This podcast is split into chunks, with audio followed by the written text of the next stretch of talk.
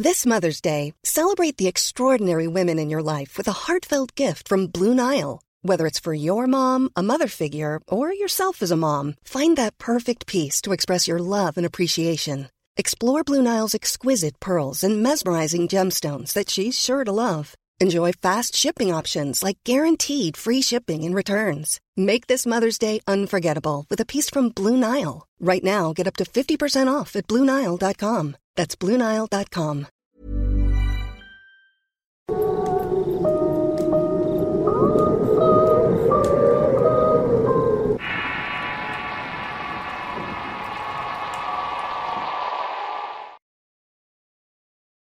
Historia del bisabuelo. Experiencia enviada por una fuente anónima. Escrito y adaptado por Tenebris para relatos de horror. Muchas historias que valen la pena escucharse y ser contadas le han ocurrido a amigos o familiares. Cuando oímos que una persona vio algo lo podemos poner en duda. Pero historias que tienen que ver con experiencias paranormales que vienen de gente cercana a nosotros, es difícil ponerlo tela de juicio.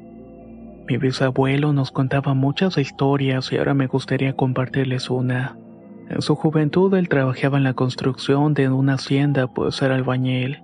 El trabajo era tan duro que a veces lograba terminar la jornada ya muy entrada la noche.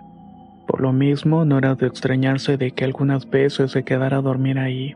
Una de esas ocasiones, a pesar de que ya era tarde, prefirió irse a dormir a su casa pues extrañaba ver a su familia. Tomó un caballo para regresar al pueblo y que no se le hiciera más tarde. Para poder llegar tenía que pasar por un río que no era muy profundo y que podía cruzar sin ningún problema. Recuerdo que me dijo que cuando iba a salir de la construcción vio en su reloj que eran la una de la madrugada. La hacienda estaba algo lejos de la casa, así que decidió apurar el paso del caballo. El bisabuelo cuenta que cuando llegó al río todo estaba en completo silencio. Solamente se escuchaba el ruido del agua chocando contra las piedras. Ni siquiera alcanzaba a percibir el ruido de los grillos o de las ranas cantando a la orilla. Aunque esto le dio mala espina, no tenía de otra que atravesarlo, pues era el único camino para llegar a su casa. Si pienso en la ocasión en que nos compartió esta historia, puedo recordarlo sonriendo como si de alguna forma regresara aquel momento. Nos contó que antes de entrar al río sintió que alguien se le subió la parte detrás del caballo y lo abrazó con mucha fuerza. Al oído le susurraron, No voltees a verme, solo ayúdame a cruzar al otro lado.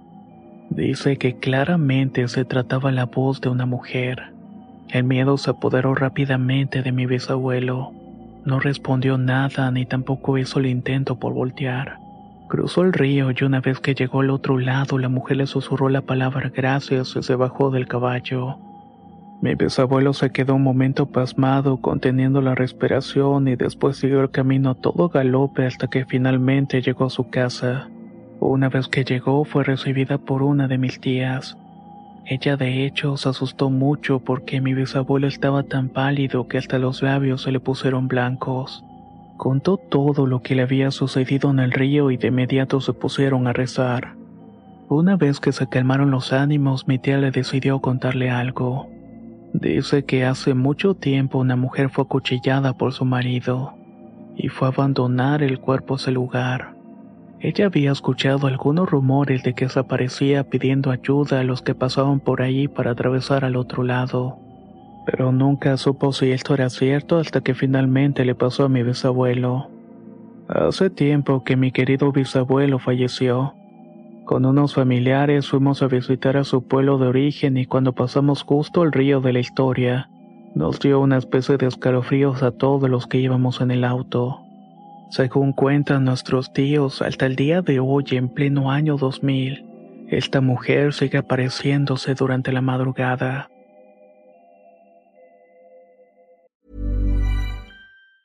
Tired of ads interrupting your gripping investigations? Good news. Ad-free listening is available on Amazon Music for all the music plus top podcasts included with your Prime membership. Ads shouldn't be the scariest thing about true crime. Start listening by downloading the Amazon Music app for free or go to amazon.com slash true crime ad free. That's amazon.com slash true crime ad free to catch up on the latest episodes without the ads. Quality sleep is essential. That's why the Sleep Number Smart Bed is designed for your ever evolving sleep needs. Need a bed that's firmer or softer on either side? Helps you sleep at a comfortable temperature? Sleep Number Smart Beds let you individualize your comfort so you sleep better together. JD Power ranks Sleep Number number 1 in customer satisfaction with mattresses purchased in-store. And now save 40% on the Sleep Number limited edition Smart Bed for a limited time. For JD Power 2023 award information, visit jdpower.com/awards. Only at Sleep stores or sleepnumber.com.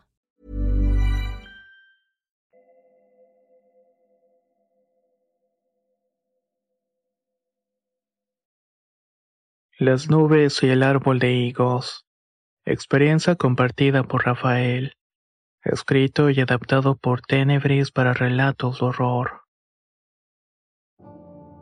En este canal he escuchado varias historias que mandan suscriptores y que no les pasaron directamente a ellos, sino más bien que les ocurrieron a familiares, por ejemplo a sus abuelos.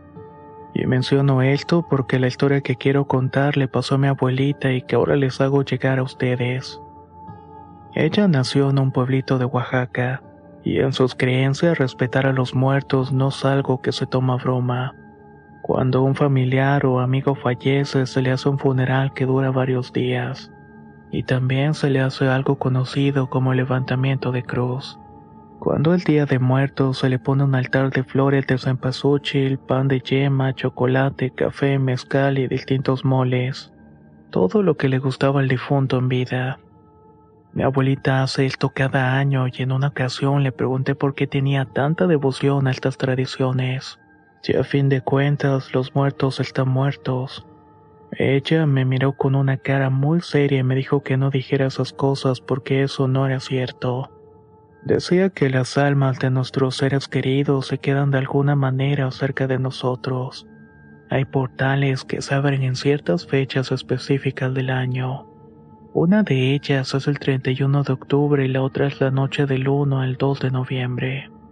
Entonces me pidió que escuchara la historia que iba a contarme y pasara a relatarla en primera persona tal cual como ella me la dijo. Yo estaba chica cuando me quedé huérfana. Tenía unos 15 años más o menos. La muerte de mi mamá me dejó muy resentida con la vida y sobre todo con Dios. Mis abuelos fueron los que me cuidaron y no perdían la oportunidad para decirme que tuviera mucho respeto por las decisiones del cielo y que no le faltara el respeto a la memoria de mi madre. Así que me aconsejaron que un año después de que ella falleció le hiciera su primer altar del Día de Muertos. Yo les dije que todo eso eran tonterías y que la gente desperdiciaba su dinero y comida en nada. Con el enojo que traía hice el altar poniendo flores que encontré en los caminos, y en lugar de comida puse el excremento de los chivos que cuidaban el monte para ganar algunos pesos. Luego junté los chivos y me puse en el cerro a pastorear. En un momento me dio mucho sueño y comencé a quedarme dormida. Me acosté en un pedacito de pasto y vi cómo las nubes se movían con el aire. De pronto esas nubes fueron tomando la forma de una persona y le salieron brazos, piernas y cabeza. Estas personas bajaron de las nubes y llegaron a la tierra donde me encontraba. Entonces distinguí que esas figuras eran de mis familiares amigos que se habían adelantado. Y hasta el final de la fila estaba mi madre. Sentí como si me hubiera dado una patada en el estómago cuando la vi. Intenté moverme, pero todos mis músculos estaban tensos y no podía levantarme. Me habré quedado así una media hora cuando vi que los espíritus venían de regreso. Todos llevaban en las manos pan, chocolate, mezcal y cervezas. Todos iban contentos de regreso a convertirse en nubes y subir al cielo hasta que vi que mi mamá estaba llorando y llevaba los excrementos de chivo que le había dejado en el altar. Sentí que la sangre se me hacía tole en las venas y que todo mi cuerpo se ponía frío. Una vez que vi a mi mamá desaparecer entre las nubes fui que pude moverme. Lloré mucho, pero sobre todo sentí mucha vergüenza. Pienso que Dios me dio la oportunidad de vivir esto para darme cuenta que nuestros muertos vienen a visitarnos cada 2 de noviembre. y que claramente merecen ser recordados. Gracias a esta historia de mi abuelita soy muy consciente de la importancia que tiene poner un altar de muertos. Esta otra historia también me la contó ella y quiero agregarla porque siento que de alguna manera se relaciona. Ella aseguraba que a partir de esa tarde en que vio a los espíritus bajar del cielo en forma de nube, despertó una especie de don que le permitía ver ciertas cosas que otros no. Mi abuelita contaba que en varias ocasiones cuando le tocó ir al panteón para enterrar a algún difunto o conocido familiar, veía algo que la dejaba sorprendida. En medio del panteón se encontraba un árbol de higos que tenía un agujero medio. El rumor era que en ese hoyo vivía una ardilla. Pero cuando mi abuela iba al panteón para algún sepelio veía que del agujero salía una serpiente llena de plumas. Este animal se enrollaba en las ramas del árbol para ver al difunto como si lo estuviera esperando. Luego que le echaban el último montón de tierra, la serpiente emplumada regresaba al agujero. Dejaba la cabeza un rato fuera y luego se metía definitivamente. Mi abuela le llegó a preguntar a varias personas si ellas percibían la presencia de aquella serpiente, pero nadie más podía verla hasta que habló con uno de los más viejos del pueblo y éste le contestó que también la veía, y que no se trataba de un producto de su imaginación. El señor le explicó a mi abuela que esa serpiente era un guía al inframundo que estaba pendiente de las almas que partían. Aquel árbol de higo sigue en el panteón, pero mi abuela dejó de ir, así que no sabemos si sigue dejándose ver por algunos o no.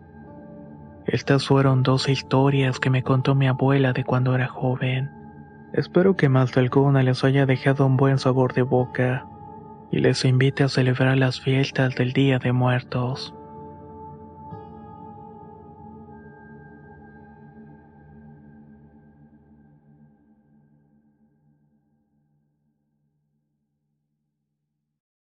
Silbido. Historia basada en la experiencia de Spy Ramírez escrito y adaptado por Tenebris. Me gustaría compartir con ustedes una de las historias que me ha tocado vivir y que tengo más presente en mis recuerdos. Me llamo Franco y vivo en Reynosa, Tamaulipas.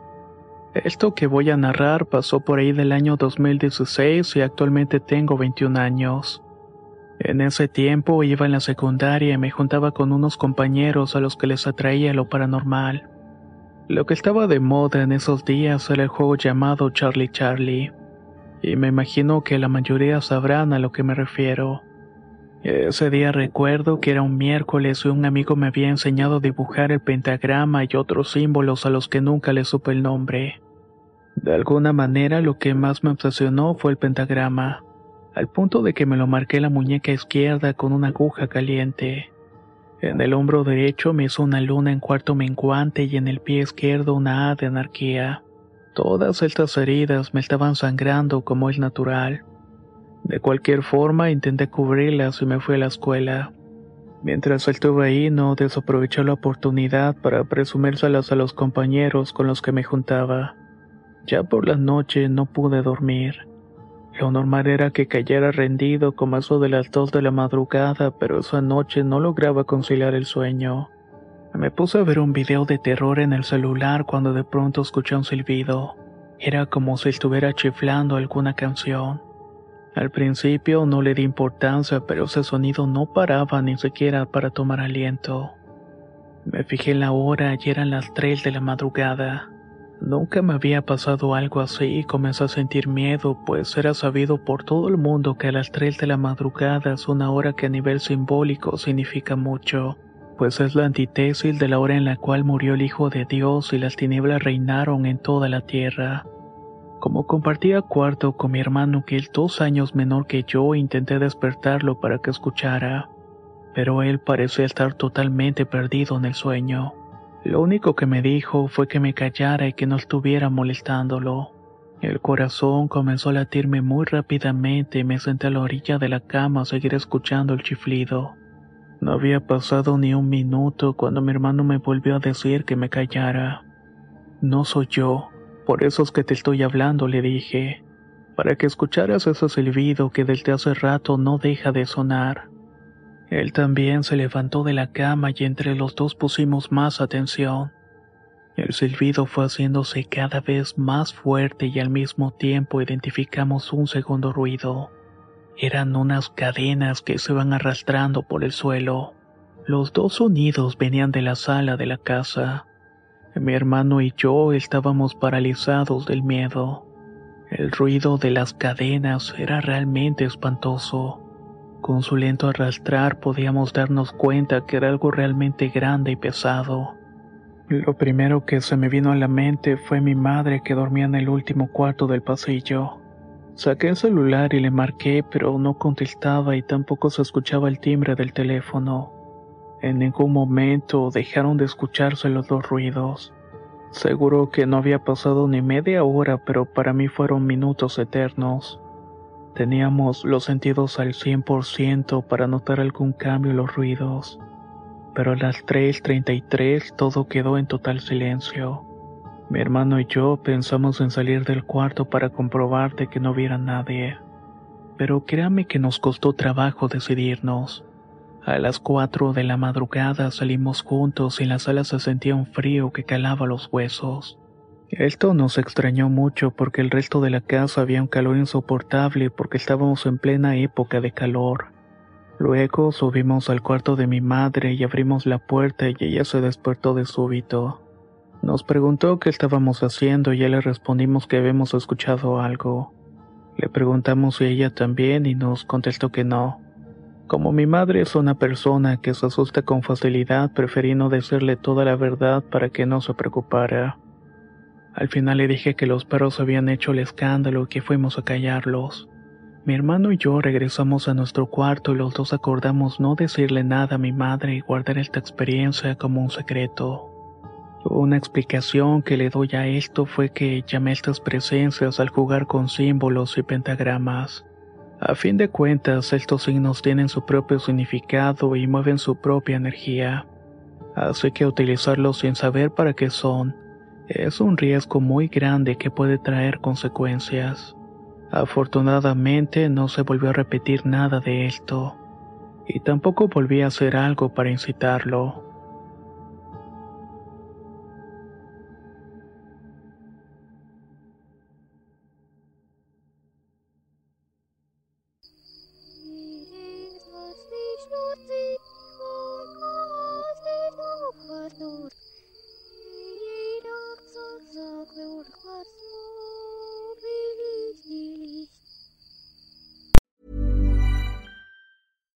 Tired of ads interrupting your gripping investigations? Good news. Ad-free listening is available on Amazon Music for all the music plus top podcasts included with your Prime membership. Ads shouldn't be the scariest thing about true crime. Start listening by downloading the Amazon Music app for free or go to amazon.com slash true crime ad free. That's amazon.com slash true crime ad free to catch up on the latest episodes without the ads. A lot can happen in three years, like a chatbot may be your new best friend. But what won't change? Needing health insurance. United Healthcare Tri Term Medical Plans, underwritten by Golden Rule Insurance Company, offer flexible, budget friendly coverage that lasts nearly three years in some states. Learn more at uh1.com.